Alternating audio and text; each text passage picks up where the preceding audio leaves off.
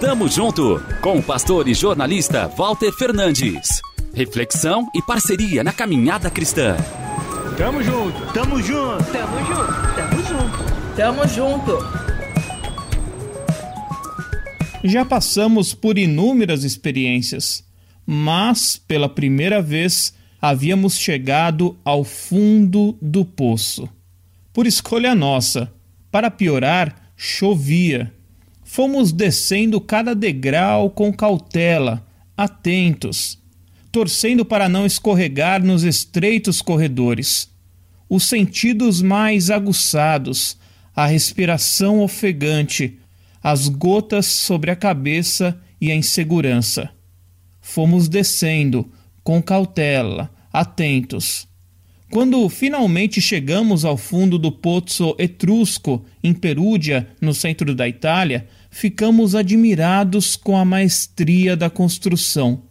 37 metros de profundidade, espaço para 424 metros cúbicos de água baita obra de engenharia dos caras que viveram na segunda metade do século III Cristo. Ficamos um tempinho ali, quase imóveis na pequena passarela de vidro. Olhamos para baixo, reparamos nas moedas que haviam sido lançadas por superstição. Vimos os detalhes dos muros, tudo ao redor, mas nada disso garantiu atenção por longo período. A morada do nosso olhar fixou-se no alto. Feixes de luz vinham do lado de fora e deixavam o ambiente menos sombrio. No fundo do poço, além de água, podemos tirar lições para a vida. Quando alcançamos esse estágio, também deveríamos aprender a focar no que realmente importa. No fundo do poço, podemos reconhecer nossa pequenez, amadurecer e renovar forças em Deus.